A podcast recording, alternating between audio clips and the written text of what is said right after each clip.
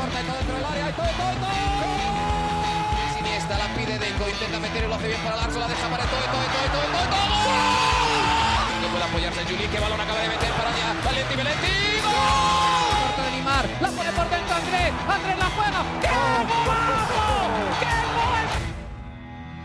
Sí, un regate. Mira el segundo disparo.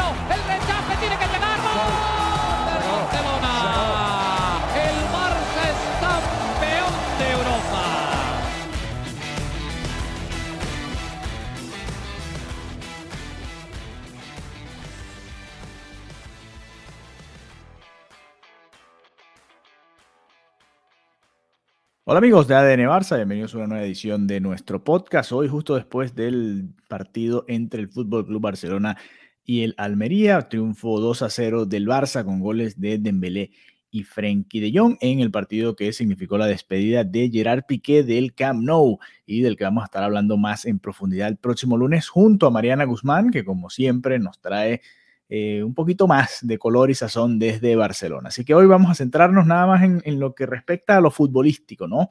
Eh, porque el Barça fue una planadora hoy ante la Almería, aunque quizás el marcador no lo refleja así.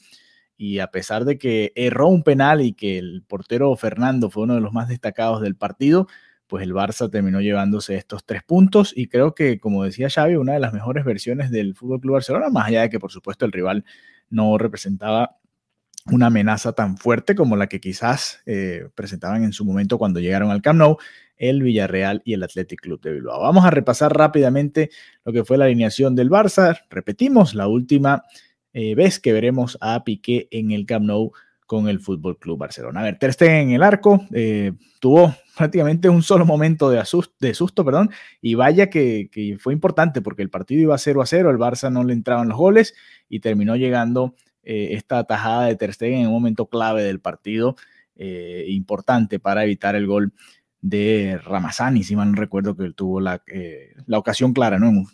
precisamente después de un error de Frenkie de Jong. En, el, en la línea defensiva, Alejandro Valde, Gerard Piqué, Marcos Alonso y Jordi Alba, la línea de cuatro, Gerard Piqué acompañado de tres laterales izquierdos. ¿Quién diría que esa sería la manera de despedirse de Gerard Piqué? Pero bueno, en todo caso, era el once que podía poner el día de hoy eh, Xavi Hernández, en la media cancha Sergio Busquets, Pedri y Frenkie de Jong, partidazo de de Jong, ya lo estaremos comentando. Adelante Usman Dembélé, el bipolar Usman Dembélé, eh, Robert Lewandowski y Ferran Torres, que también para mí hubo un partidazo. Vamos a darles entonces eh, rápidamente hoy en esta edición express de ADN Barça post partido nuestro top 5, ¿no? Por lo general siempre eh, en estos partidos que gana el Barça solemos nombrar a Lewandowski, pero creo que hoy se va a quedar por fuera, ¿no? Eh, sobre todo porque falló un penal empezando el juego, que por cierto para mí no era penal, y eh, porque después no estuvo del todo fino, aunque le puso un pase a Pedri que la verdad fue sensacional. A ver, eh, me voy a ir en el puesto número 5, me quiero quedar con la actuación de Sergio Busquets, porque es uno de esos partidos en los que decimos ok, Busquets puede jugar este tipo de encuentros. Este es el tipo de partidos en los que Busquets se beneficia, ¿no? Eh, en el Camp Nou, contra un rival que se va a encerrar, en el que se puede ver lo, efectivo que es, es, Busquets en este tipo de presiones. Así que lo voy a colocar en mi top 5 como el número 5, porque creo que hoy es de esos juegos en los que vale la pena verlo, eh, hacer lo que hace Busquets, ¿no? Está bien protegido, el, el Barça no sufre tanto porque no es un partido de ida y vuelta y podemos ver la mejor versión de Busquets. Estos son los tipos de partidos en los que yo pensaba que Xavi iba a utilizar a Busquets todo el año, no en todos los encuentros más importantes de la temporada, dígase el clásico, dígase partidos de la Champions. Pero bueno, en todo caso, muy buen partido de Busquets, muchas recuperaciones, eh, pases interesantes, salió de momentos de presión también de la mejor manera y creo que demuestra eh, que es uno de los mejores mediocampistas en su posición cuando está en este tipo de entorno. A ver, en el puesto número 4 me voy a ir con Alejandro Valde. ¿Por qué? Sacrificado en la banda derecha y sin embargo creo que jugó un partidazo, creo que es parte eh, fundamental de esta defensa del Barça que está dejando mucho de qué hablar en estos primeros partidos de la liga, no ha recibido prácticamente casi goles, solamente los tres del clásico y aquel gol solitario, que ni siquiera recuerdo cuándo fue en el otro partido, pero en todo caso muy bien el Barcelona en defensa y creo que mucho tiene que ver con Valde, además llegó varias veces por derecha, incluso se atrevió a, a mandar algunos centros con esa pierna que no es su pierna fuerte.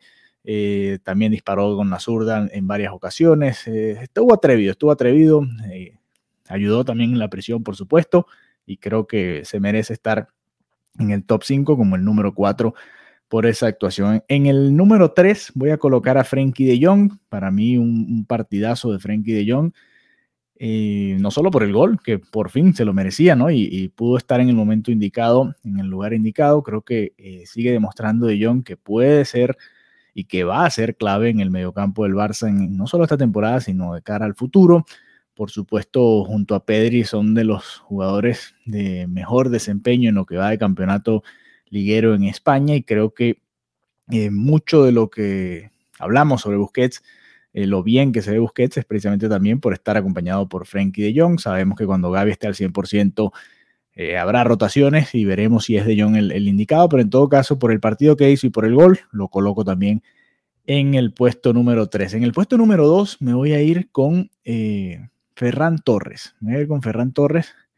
Eh, y quizás no, lo, no, no, le pongo el número 1 hoy porque no marcó el gol. Tuvo ocasiones para marcar el gol, creo que tres o cuatro claras, y tuvo un par de situaciones en las que sus compañeros debieron marcar gol y no lo hicieron pero la verdad es que Ferran Torres ha ido callando voces y me voy a ir con él como, como el segundo mejor del partido porque creo que, ha demostrado que puede aportar, ¿no? Que, si está en el entorno correcto también, volviendo un poquito a, lo que ha sido ese mensaje, puede ser importante en el esquema de Xavi Hernández. Hoy hizo de todo por esa banda izquierda, se asoció de la mejor manera con Lewandowski, con el propio Jordi Alba y creo que, Lamentablemente no, no, cayó su gol y, no estuve de acuerdo en que fuese el primero en salir cambiado, pero bueno, fue la decisión de Xavi Hernández y en todo caso yo creo que fue el segundo mejor del partido y el mejor se lo voy a dar no a Dembélé, porque Dembélé marcó el gol y fue un golazo y todo lo que tú quieras, pero no me gustó el partido de Dembélé, no lo voy a poner en mi top 5, así como no está Lewandowski el día de hoy. se lo voy a dar a Jordi Alba porque ha sido otro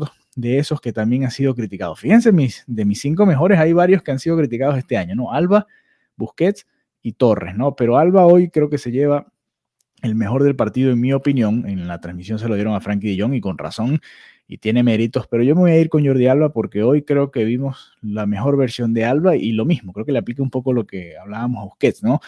Este tipo de rivales que no lo hacen sufrir tanto en, el ida y vuelta es donde se ve mejor Jordi Alba y estuvo a, centímetros de que alguno de sus centros terminara cayendo y entrando en gol Ferran Torres, Ansu Fati, eh, los dos que se me vienen a la mente, pero sé que hubo un par más de ocasiones en las que el pases de Jordi Alba debieron terminar en gol o en, remates al arco y no lo hicieron. Así que eh, me voy a quedar con Jordi Alba en este triunfo 2 a 0 del Fútbol Club Barcelona. Lo más importante del día de hoy era, por supuesto, la despedida de Gerard Piqué. Hablaremos de ese momento, de todo lo que se dio durante el partido, su despedida, el cambio, eh, su discurso posterior, lo que sucedió después en el terreno de juego, del Camp Nou, también en el banquillo, el abrazo con los jugadores, con Xavi, el mensaje de la dirigencia, todo eso lo estaremos repasando junto a Mariana Guzmán en el episodio del próximo lunes en ADN Barça Podcast. Así que ahí les dejo mi top 5 y bueno, nos reencontramos pronto nuevamente. El Barça será líder hasta el próximo lunes